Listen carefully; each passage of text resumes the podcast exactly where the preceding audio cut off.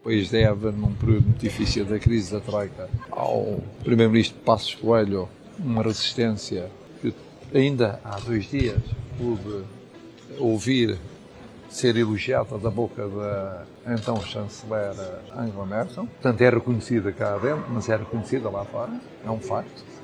E, por outro lado, entendo que, sendo tão novo, o país pode esperar, deve esperar muito ainda do seu contributo no futuro. Não tenho dúvidas. É 2022, mas Marcel fez uma declaração de apoio tático que pode ser interpretada como um acenar a 2026. As presidenciais ainda estão longe, mas à direita parecem somar-se potenciais candidatos. Paulo Portas, Marques Mendes, agora Pedro Passos Coelho, que foi colocado no centro da corrida depois das declarações do Presidente da República. Mas quatro anos não são quatro meses e a longa jornada até lá pode mudar muita coisa. Para já, olhamos para passos e para o futuro político do antigo Primeiro-Ministro. Comigo em estúdio, Ana Salopes. Ana, ainda faltam cerca de 4 anos para as eleições presidenciais. Já estamos assim com tanta vontade de mandar Pedro Passos Coelho para esta corrida eleitoral? Mas Marcelo está, não é? Foi claro quando falou nisso há uma semana. Eh, ou pelo menos não foi claro, mas disse o que suficiente para um Presidente da República dizer. O que tem alguma graça, porque Passos Coelho foi contra a candidatura de Marcelo e só a muita custo e com muita dificuldade acabou a apoiá-lo. Mas hum, eu acho que isto sempre aconteceu. Uhum. Ou seja, uh, falar-se de candidatos presidenciais com quatro anos de antecedência, três anos e meio, é, é, sempre aconteceu, foi sempre assim, as coisas foram sempre assim. Não estamos a viver nada de novo. Uh, estamos, uma coisa que estamos a viver nova é que a esquerda não está em Belém há 20 anos. Uhum. Ou quando forem as próximas presidenciais, a esquerda cumprirá 20 anos. E a, a verdade é que até aqui surgiram candidatos da direita que à direita são muito são bem vistos, pelo menos Pedro Passos Coelho, o uhum. Paulo Portas, mesmo Marcos Mendes, uma popularidade que se nota nas sondagens e à esquerda não, Augusto Santos Silva não parece descolar minimamente. Só António Costa, a ideia que dá é que neste momento, dos nomes que se tem vindo a falar e que Augusto Santos Silva não escondeu que teria esse, esse objetivo, essa ambição. Sim foi bastante evidente nisso. Uh, só António Costa, Augusto Silva não vai ganhar com candidato de direita. E depois aqui temos aqui um efeito muito interessante, que é o Almirante Gouveia Melo. Uhum. Eu acho que neste momento está meio mundo político aterrorizado com a ideia do Almirante. Pegando precisamente nessa ideia, Ana, nós temos muito fresco a ideia de quem é o Almirante Gouveia Melo, mas teremos essa mesma ideia dele daqui a três anos e meio, quando formos votar.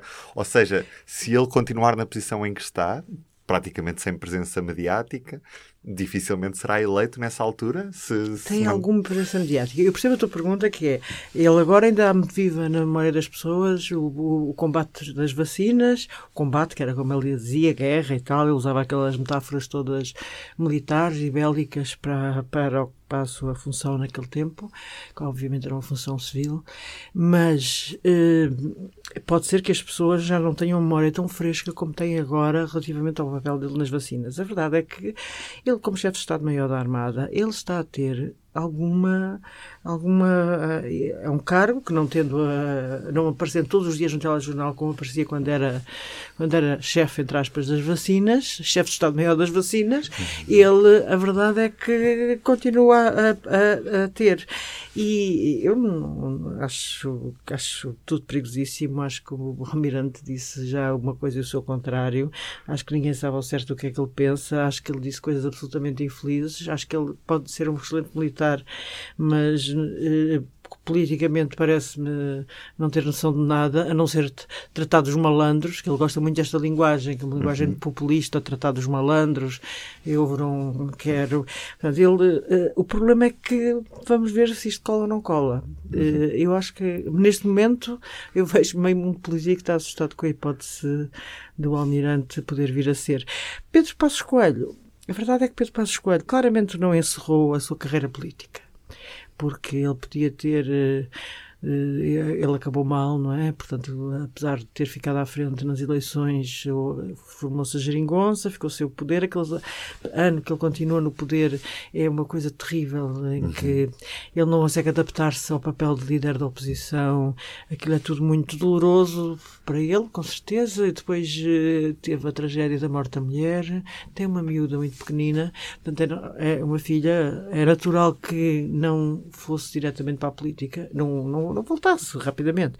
Agora, há uma coisa também, é que Pedro Passos Coelho não foi ganhar dinheiro para as empresas dá aulas na faculdade, portanto está a manter, uh, como muitas pessoas que abandonam a política e vão ganhar dinheiro em cargos de empresas, Passos Coelho não fez isso e por alguma razão não fez isso. Uhum. Uh, porque não, não havia mal nenhum em fazer isso. Ele de certeza que teve imensos convites, como qualquer ex-primeiro-ministro, e está claramente a resguardar o espaço.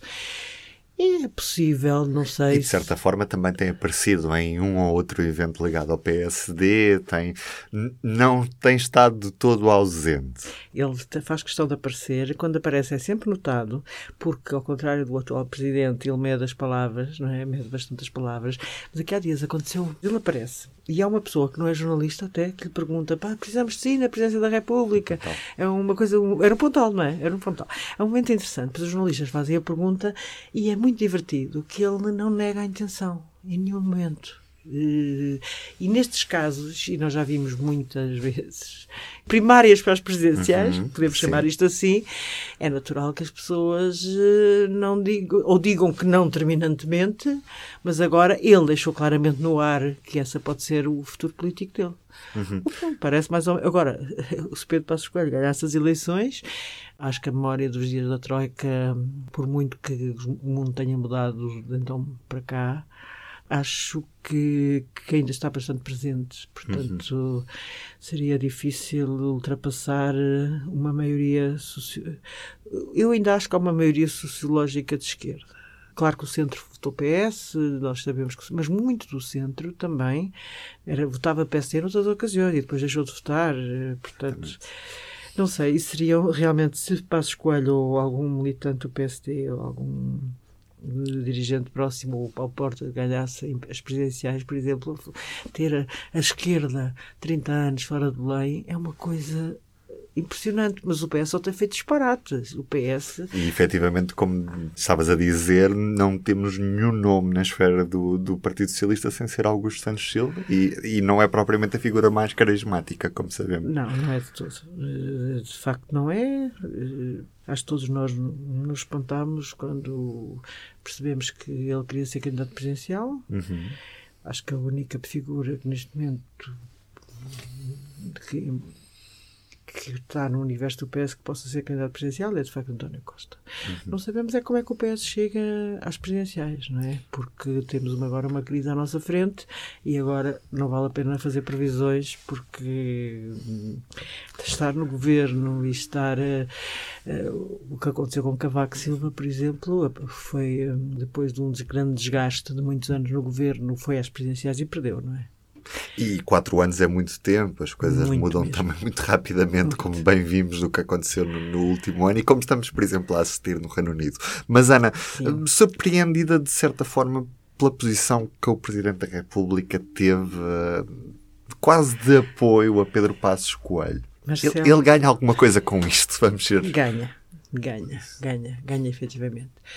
O que é que ele ganha com isto? Ganha, um, ele foi a pior semana da vida política dele e ele, ao, ao lançar para a arena o nome de Pedro Passos Coelho, ele faz com que as suas infelicíssimas declarações uhum. sobre os abusos sexuais de nós na Igreja eh, já fiquem mais esquecidas. Portanto, ele foi alvo de uma, de uma polémica, de uma crítica como nunca tinha sido visto, que eu não, não tenho, não há memória, não há memória no mandato de Marcelo, que foi sempre relativamente consensual, pelo menos entre o PS e o PSD, fazer uma coisa destas. Isto foi, isto foi ele, ele de facto estava com a cabeça num sítio qualquer quando fez aquelas declarações, não faz sentido absolutamente nenhum. E aquilo ficou, obviamente ficou preocupado. Eu acho que isto foi uma, uma maneira de Marcelo também eh, mudar de assunto. Mudar de assunto. Foi uma maneira de Marcelo mudar de assunto. E com duas coisas interessantes. A direita não o defendeu no primeiro momento. Ele, a família política dele é o PSD. E o PSD, se recordarmos, o Luís Montenegro, a primeira reação que diz é eu não comento as declarações do Presidente da República, e o Miguel Pinto Luz, vice-presidente, é mesmo muito crítico do Presidente da República. Portanto, eh, ele, ele, tinha, ele precisava, percebeu que ali, que quem o elegeu, não é? O espaço da direita, e eh, voltou Costas com a declaração que ele fez. De exatamente, que votou totalmente Costas. E quem é que mais do que ninguém é o, o Pedro Passos Coelho é de facto uma figura muito bem vista nesse setor da direita, não é? Depois há outro lado ainda, que é aquele que Marcelo também nos surpreende com essas coisas às vezes interessantes. É, Pedro Passos Coelho não gosta de Marcelo Rebelo de Sousa, nunca gostou. Fez uma moção ao Congresso a dizer que não queria apoiar um catavento de opiniões erráticas que era basicamente era a figura de Marcelo. Marcelo ficou tão irritado com isso que quando era comentador na TVI, que é aos domingos à noite, eh, acho que era na TVI naquela altura, ele teve na SIC também, uh, desistiu de ser candidato a Belém. Disse, depois desta moção, depois disto está escrito na moção, é porque o presidente do PST, o Pedro Passos Coelho, não quer Marcelo, o candidato Marcelo Rebelo de Sousa na corrida. Portanto, eu desisto. E desistiu. Depois voltou, claro. Mas desistiu. Há ali um momento em que ele desiste. Portanto, aquilo foi uma coisa gravíssima. E, portanto, ao avançar para. Ele também tenta fazer uma espécie de reconciliação, tipo, mostrar que não guarda rancores. Tipo, tu não me apoiaste, mas eu estou aqui a apoiar-te, a ver se consegue. Na realidade, Marcelo quer ser amado por toda a gente, como nós sabemos, pois. mas a ver se consegue. E depois de uma, de uma semana de tão violenta para ele, politicamente violenta com tanta crítica, que é uma coisa que ele não gosta, que ninguém gosta, aliás, mas ele também não. Ehm, foi, acho que foi, pronto, teve a ver com essas três coisas. Uma desviar atenções, outra agradar à direita uhum. e outra tentar mostrar também a passo escolho que não, que não, enfim, que não tem rancores. Obrigado, Ana. Obrigada.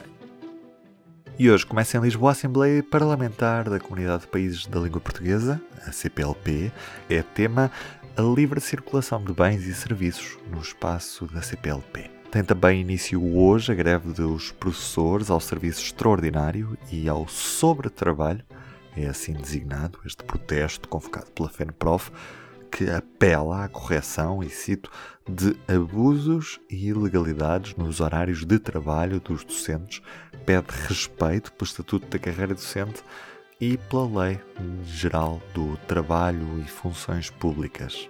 Dura até dia 28 de outubro, que é como quem diz até à próxima sexta-feira. Eu sou o Ruben Martins, do P24. É tudo por hoje. Tenha uma boa semana. O público fica no ouvido.